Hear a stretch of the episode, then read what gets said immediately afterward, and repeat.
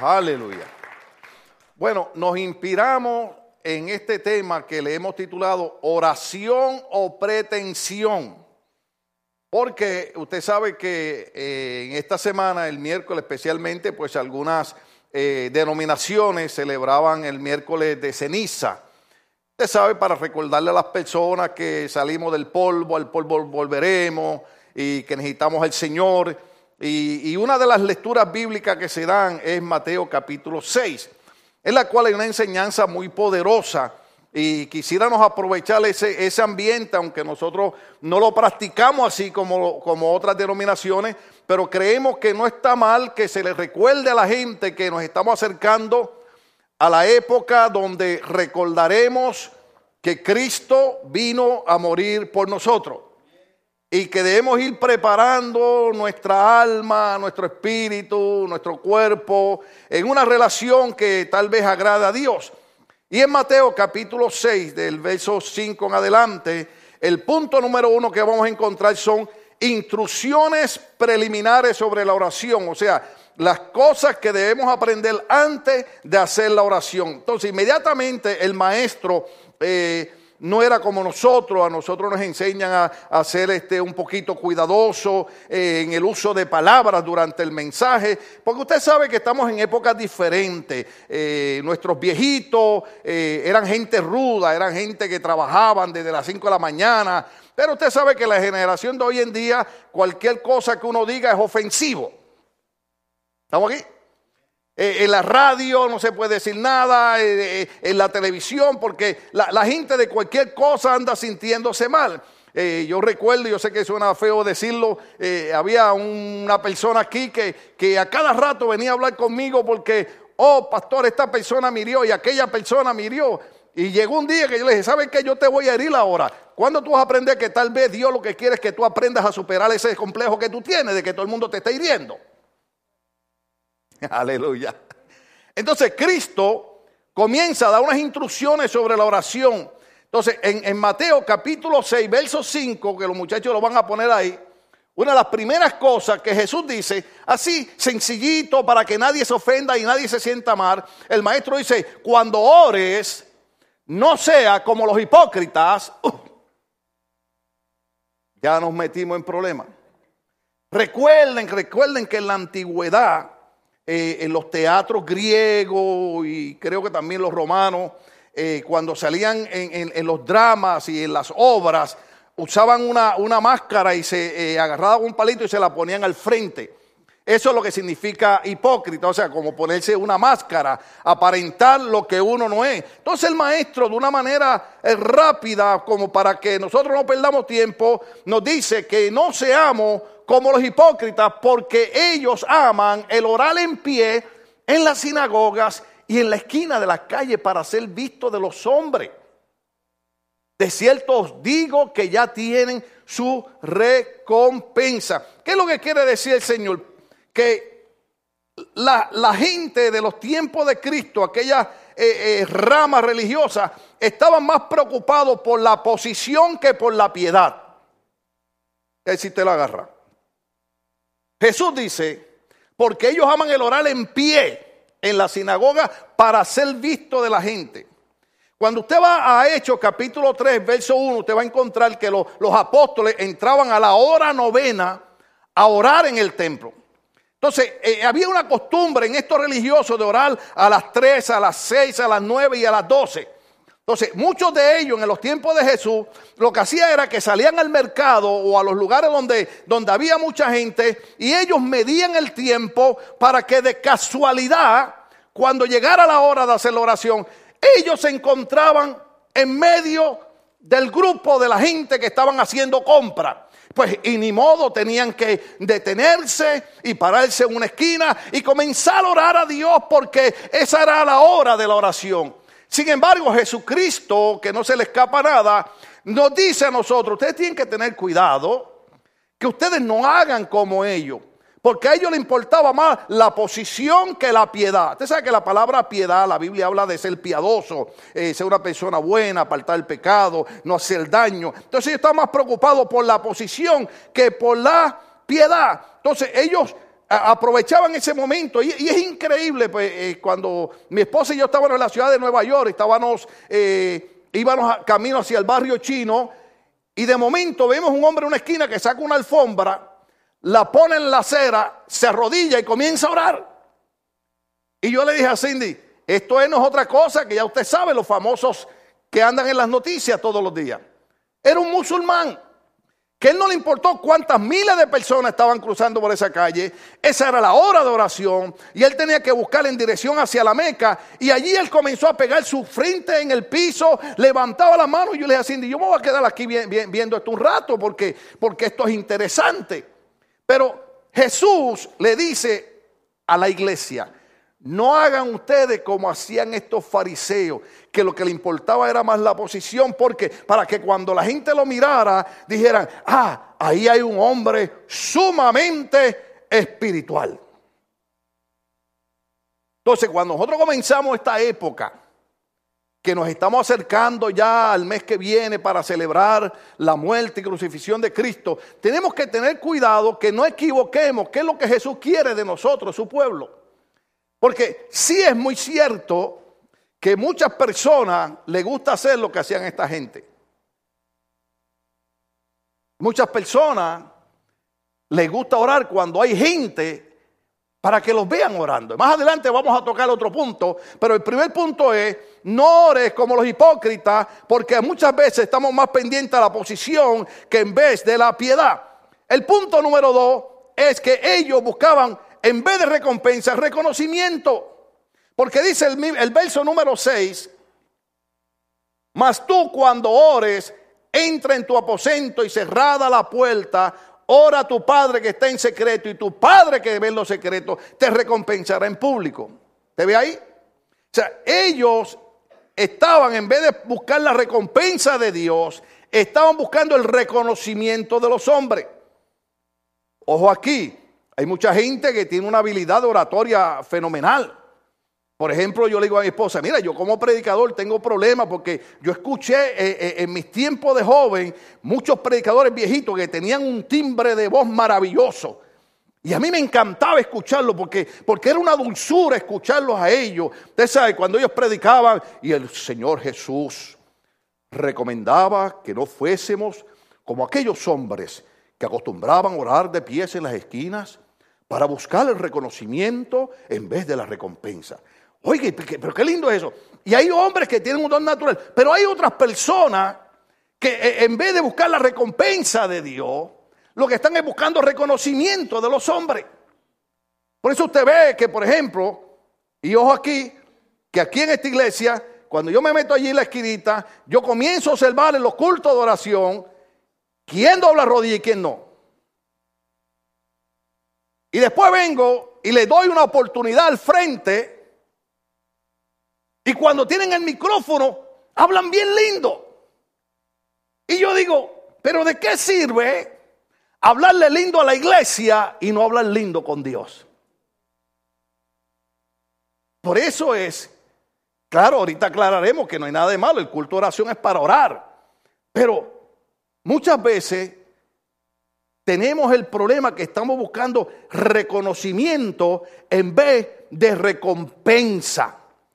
El punto número tres que le quiero tocar es que debemos estar centrados en Dios y no en nosotros. Cuando usted ve en ese mismo capítulo la, oración del Padre nuestro, no se enfoca en nosotros. La petición no es en manera personal, sino en manera plural. Pero muchas veces cuando oramos, oramos egoístamente. Déjeme, darle más. La oración, estos son los puntos que Jesús nos está dando. Cuando tú estés orando, no te centralices en ti. ¿Sí? Sino centralízate en nosotros. En uno de los mensajes anteriores yo hice mención de Lucas capítulo 18, no sé si los muchachos lo pueden poner por ahí, del verso 10 al verso 14 para poder entender esto. Porque estamos en una época donde queremos eh, como acercarnos a Dios, queremos eh, que Dios eh, se deje sentir en nuestras vidas. Entonces, en Lucas capítulo 18, verso 10 al verso 14, nos explica que dos hombres subieron al templo a orar. Uno era fariseo y el otro era publicano. O sea, eh, ¿cómo puedo poner? Uno era cristiano y el otro era un religioso, para que entiendan. Entonces, el fariseo, el religioso, tengo que tener cuidado porque se me resbalan los zapatos esto. Pero si me caigo, sigo predicando. Dice que, ¿cuál, cuál era la posición del fariseo? Puesto en pie, ¿ven posición? Posición en vez de piedad. Oraba con quién? Consigo mismo. ¿Ve? Ahorita cuando veamos un poquito, si nos da tiempo, la oración del Padre Nuestro no se concentra en mí, se concentra en nosotros. Pero dice que este hombre oraba consigo mismo de esta manera. Dios, te doy gracias porque no soy como los otros hombres, ladrones, injustos, adúlteros, ni aún como este publicano. Recuérdese que los publicanos eran la gente más despreciada en medio de esta sociedad. Entonces, este fariseo, como era, era de, la, de, la, de la raza religiosa, para que me entiendan, se sentía muy justificado delante de Dios. Y había un publicano orando al lado de él. Y este hombre tiene el atrevimiento de decirle a Dios, yo no soy como este publicano. Dale el verso 12. Yo ayuno dos veces a la semana, doy diezmo de todo lo que gano. Mas el publicano, estando lejos, no quería ni aún alzar los ojos al cielo, sino que se golpeaba el pecho diciendo, Dios, sé propicio a mi pecado. Y el verso. Y Cristo dijo, os digo que éste descendió a su casa justificado antes que el otro, porque cualquiera que se enaltece será humillado y el que se humilla será enaltecido. ¿Se acuerdan del mensaje anterior? Y, y hay, hay que tener cuidado porque aún en nuestras iglesias se mete iba a decir complejo, iba a decir espíritu, no sé cómo decirlo, pero se mete esa ideología. Usted sabe que de momento nos creemos que somos mejor que el otro. Y aun cuando venimos a la iglesia, eh, pretendemos orar de una manera que sonemos espirituales. Déjeme si yo puedo adelantar algo aquí. Si a usted le gusta orar de una manera que suene muy espiritual como este fariseo, usted nunca ha tenido un problema en su vida. Usted nunca ha tenido una enfermedad.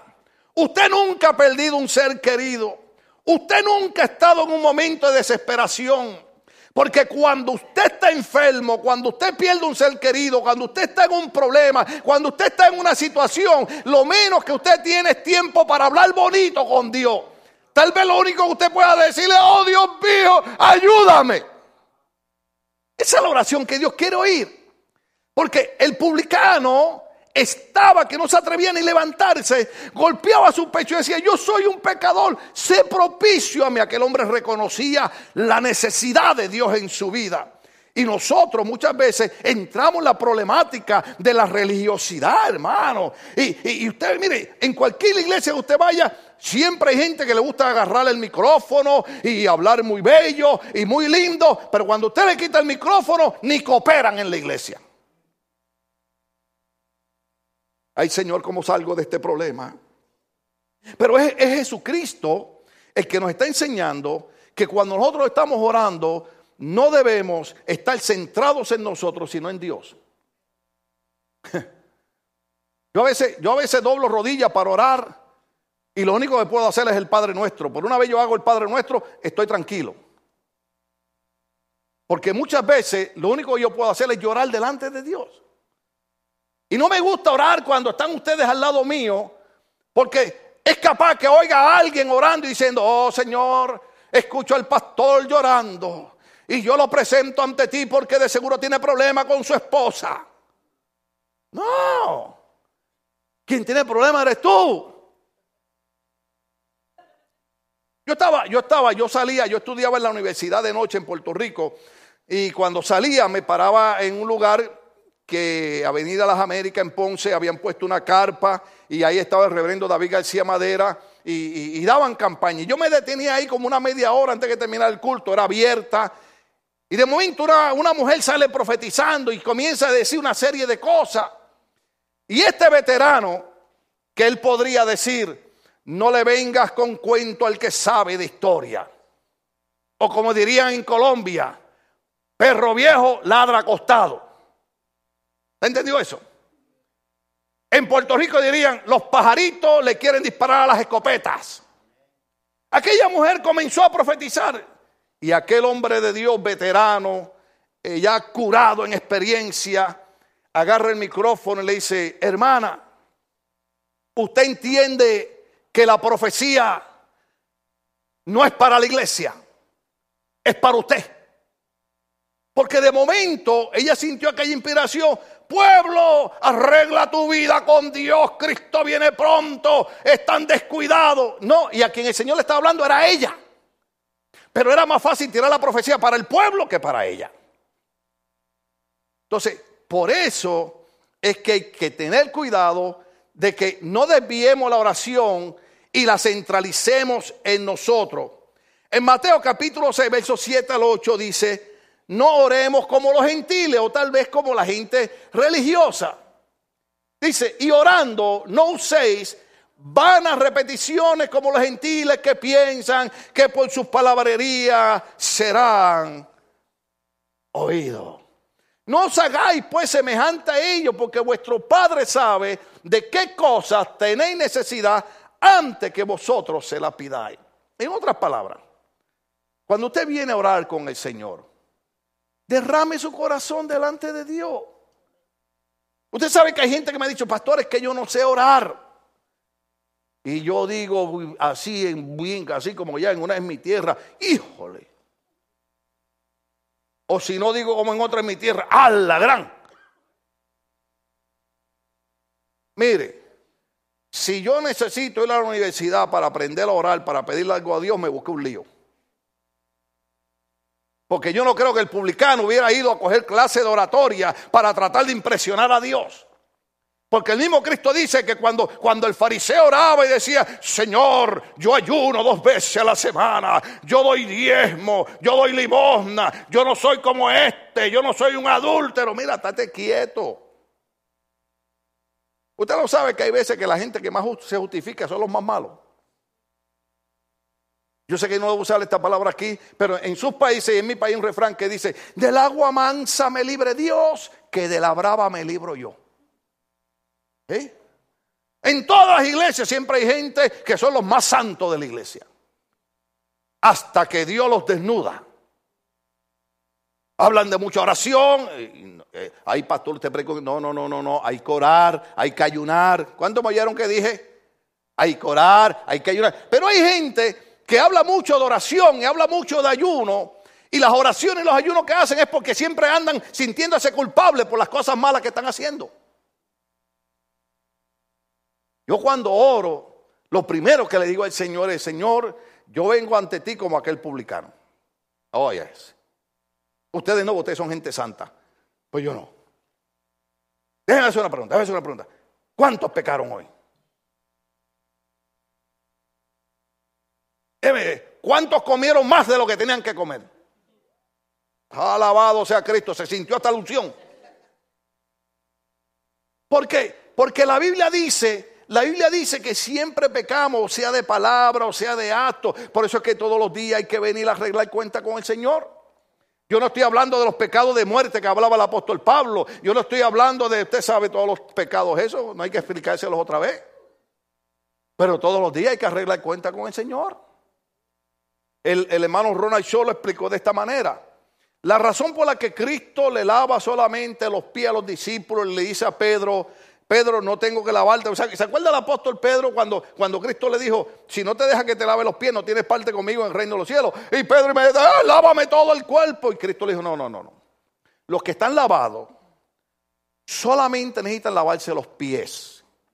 Y me gustó cómo el apóstol Ronald lo puso, porque él dijo, porque en aquellos lugares, caminos polvorientos, cuando la gente viajaba, los pies se le llenaban de polvo. Nosotros los cristianos espiritualmente, en el diario vivir, los pies se nos llenan de polvo. Y tenemos todos los días que decirle al Señor, necesito lavar mis pies. ¿Están entendiendo esa parte? Por eso es que Él dice, no te haga semejante a ellos porque el Señor sabe de qué cosa usted tiene necesidad. Ahora, el Señor le enseña unos patrones en la oración. No estoy hablando del patrón suyo, estoy hablando de patrones, reglamentos, eh, métodos. El primero es Mateo capítulo 6, verso 9. Usted lo sabe mejor que yo, pero hay que repetirlo. Estamos en buena época para eso.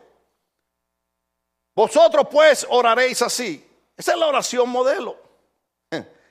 Mire cómo empieza la oración modelo. Primer patrón, empieza con alabanza.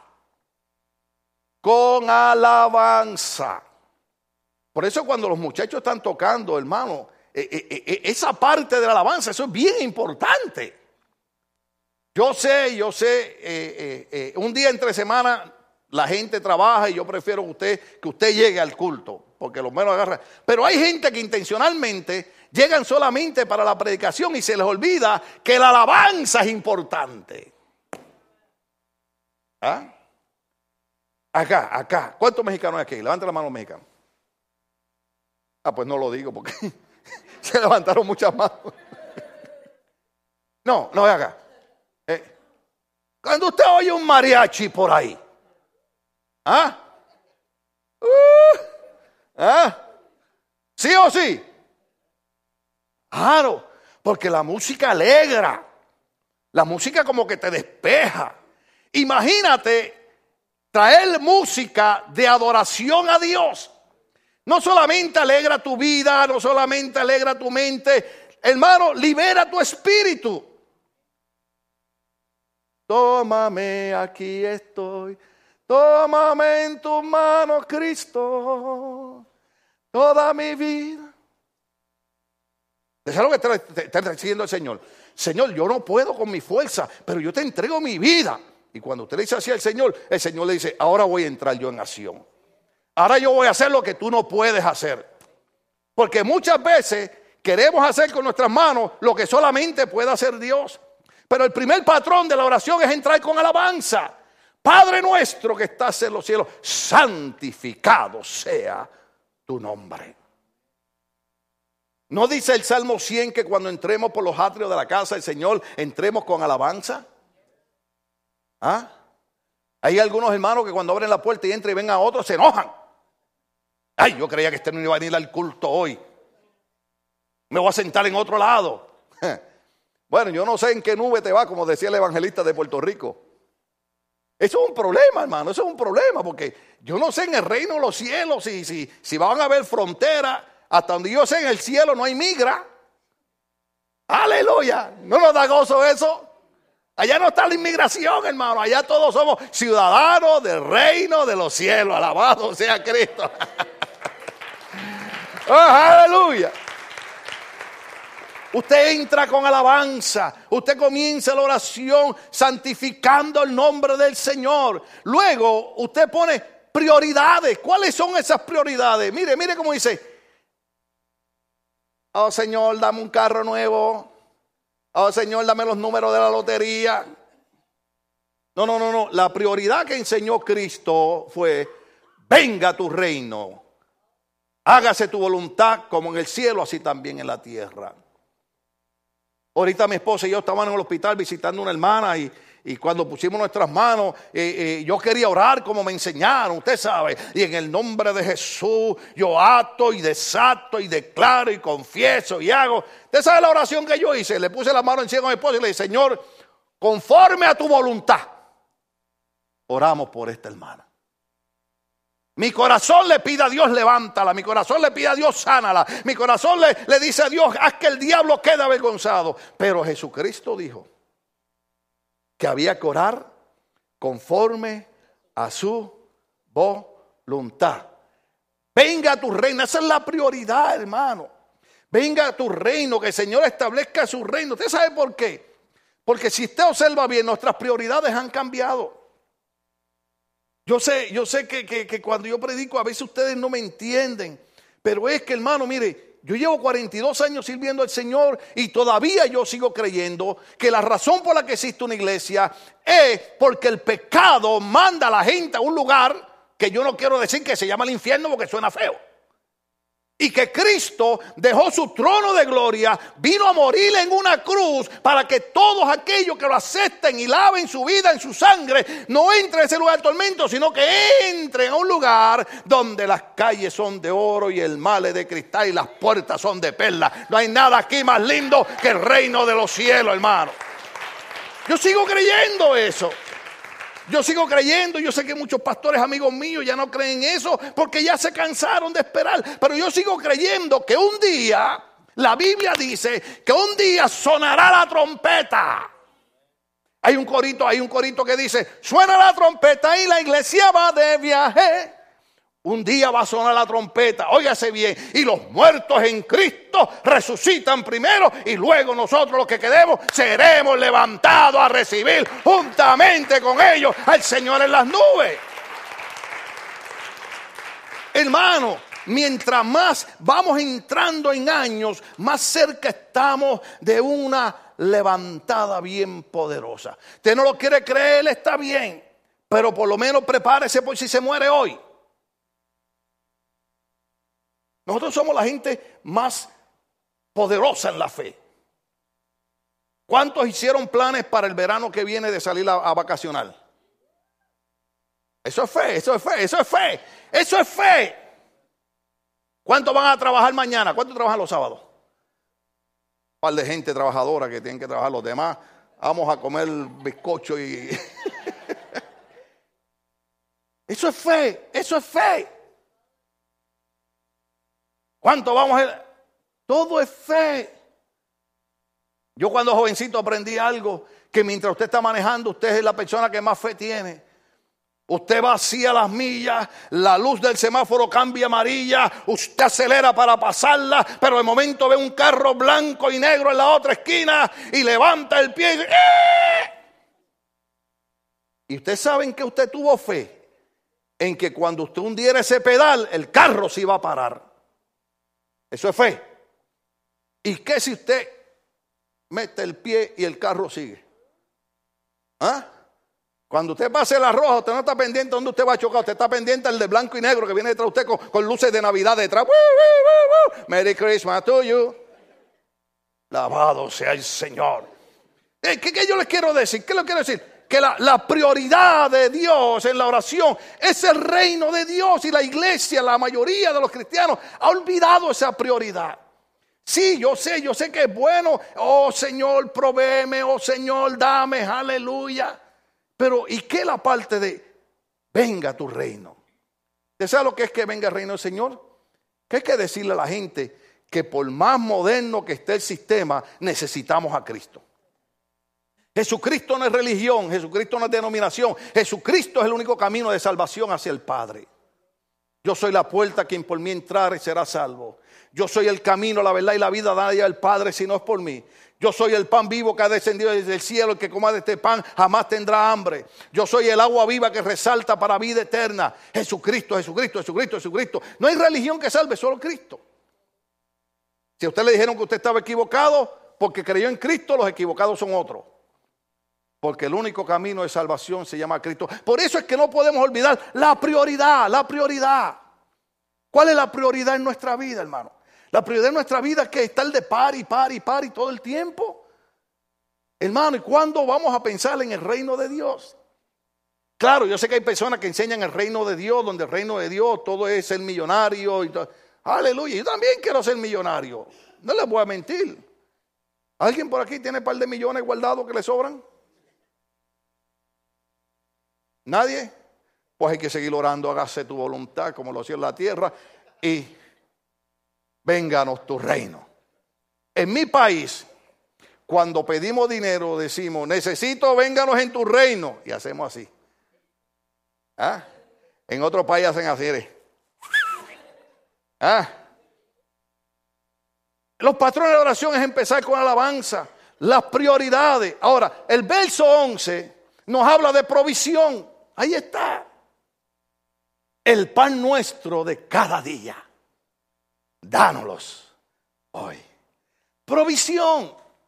Mira, hermano, si usted tuvo para comer hoy, ¿cuántos comieron hoy? Déjeme la verdad, pues, pues, yo me puedo equivocar. Aleluya. ¿Cuántos desayunaron? ¿Cuántos almorzaron? ¿Cuántos cenaron? ¿Cuántos van a comer ahorita?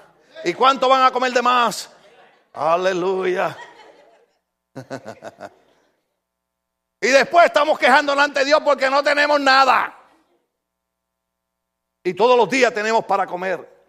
Déjame decirte algo. La única manera de tú ser feliz es darle gracias a Dios por el pan nuestro de cada día. Porque si tú comes de más, te va a dar malestar de estómago. Usted no sabe, usted no sabe que en una ocasión el pueblo en el desierto comenzó a quejarse de Dios.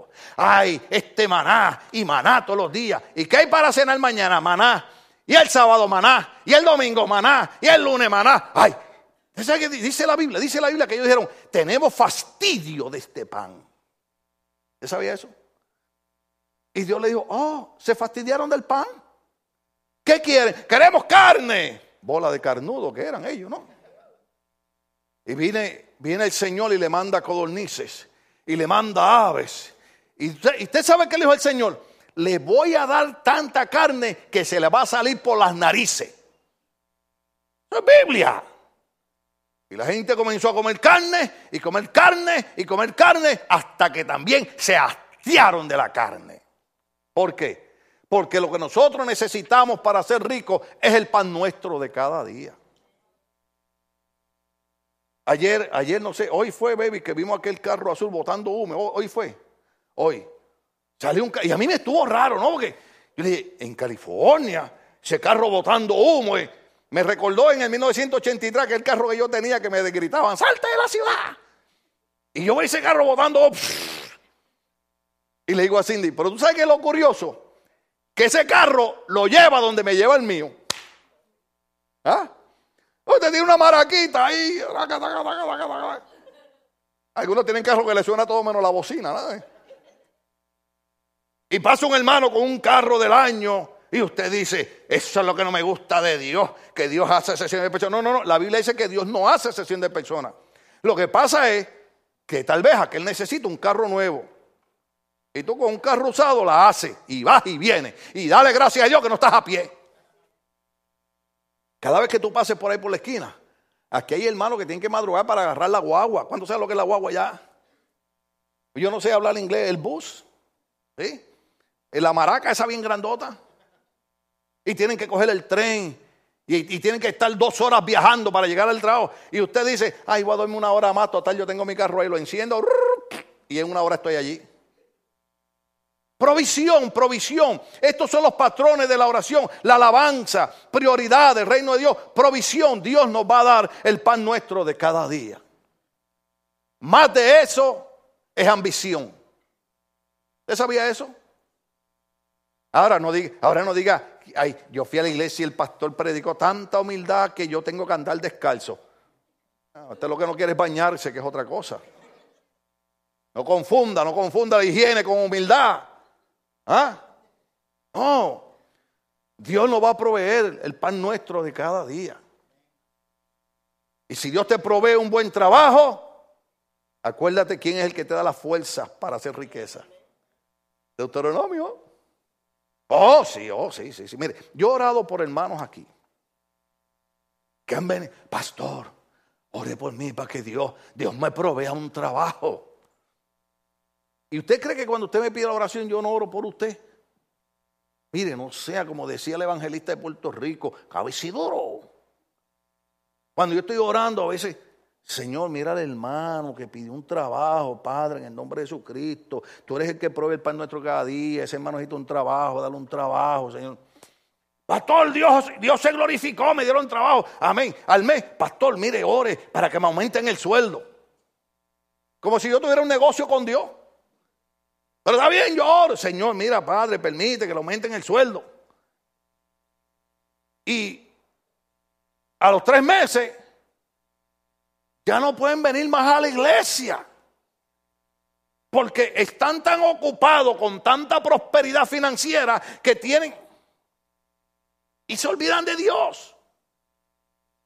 Estoy predicando como Cristo, ¿verdad? Más nunca. Yo Mire, Cristo cuando empezó el mensaje, ¿cómo empezó el mensaje? Dice, ¿qué, Cristo dijo cuando empezó el mensaje? O sea, es hipócrita. Pero, pero es una verdad.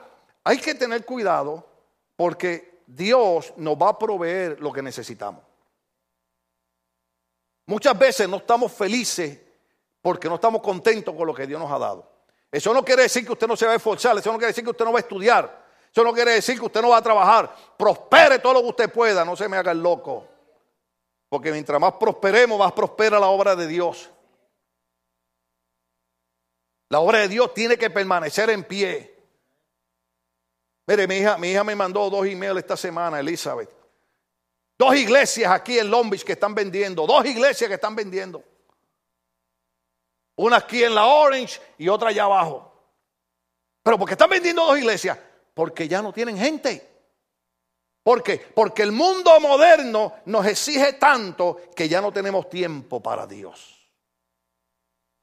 Y el que provee todas las cosas es Dios. Si yo lo único que tengo es, mire, mire, mire lo que yo aprendí a comer. Yo aprendí a comer tortilla con queso derretido. Ah, alabado sea Dios. Yo llegaba a casa de mi suegra y ella estaba ahí tirando las tortillitas ahí en el, en el, en el comal. Quesito. Y yo con una hambre verde. Me decía, ¿querés una? Y yo, no, no, no, gracias, estoy bien. Y me dijo, eso quiere decir que te estás muriendo de hambre, ven para acá.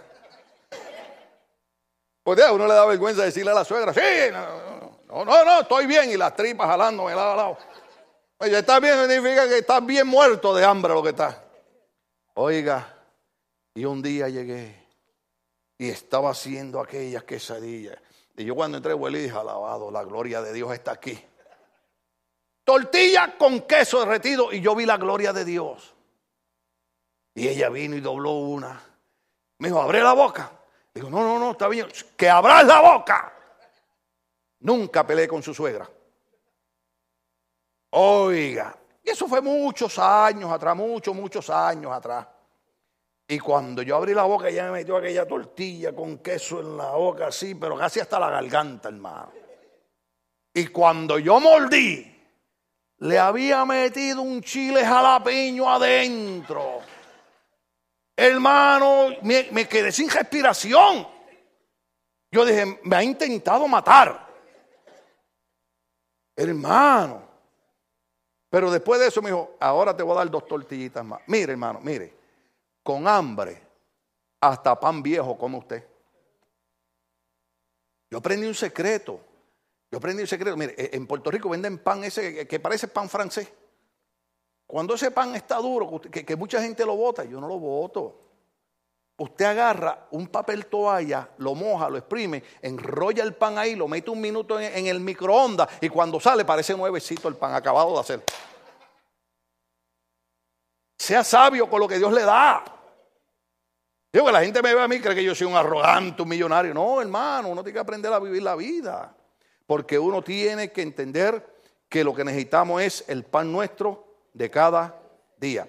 Ahora, Mateo capítulo 6, el verso 12 nos mete en problemas porque otro patrón de la oración es relaciones personales. Uh, nos metimos en problemas. Ya sabe, cuando estamos orando, cuando estamos orando, estamos orando. Y perdónanos nuestras deudas. Usted vio, usted vio, usted vio que en toda la oración que estamos leyendo no es yo, yo, yo, sino nosotros, nosotros, nosotros y perdónanos nuestras deudas. Oiga bien, relaciones personales. Ay, a ver si aprendemos hoy, aunque sea saludarnos. Ay, yo aprendí con mi buena gente que yo no soy monedita de oro para caerle bien a todo el mundo. Yo trato, pero hay gente que no importa lo que usted haga, usted nunca le va a caer bien. Pues mire, échele la bendición y sea feliz. Amén. Hay gente que se rompe en el alma. Ay, fulano no me saludó. Mira, a lo mejor tiene el flu y no te quiere enfermar. Mire, el, miércoles una hermana aquí, yo le dije, deme el saludo africano. ¿Cuál es el saludo africano? Cuando usted está enfermo, no me abrace ni me bese de codito. Alabado sea Dios. La persona tiene, tiene el flu. Pero mire lo que dice la Biblia. Relaciones personales. Y perdonan nuestras deudas como también nosotros perdonamos a nuestros deudores. Relaciones personales. Patrones de la oración, alabanza, prioridades, provisión, relaciones personales, porque cuando tú sales un hermano te relacionas con él. Yo sé, yo sé que hay gente que tiene un carácter difícil. Lo de carácter difícil, míreme. Ay, santo, que, mucho hay. No, no hay gente, hay gente que son difíciles.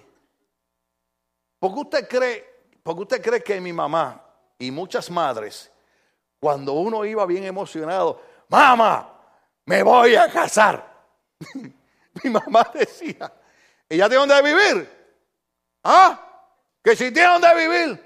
Ah, pero, ah, no, pero no. El que se casa, casa quiere. Yo sé que los tiempos cambiaron. Yo no estoy diciendo ahora que usted no reciba a su hija en su casa. Son tiempos diferentes. Pero eso era mi mamá, aquella viejita. ¿Ah? ¿Usted sabe por qué mi mamá decía eso?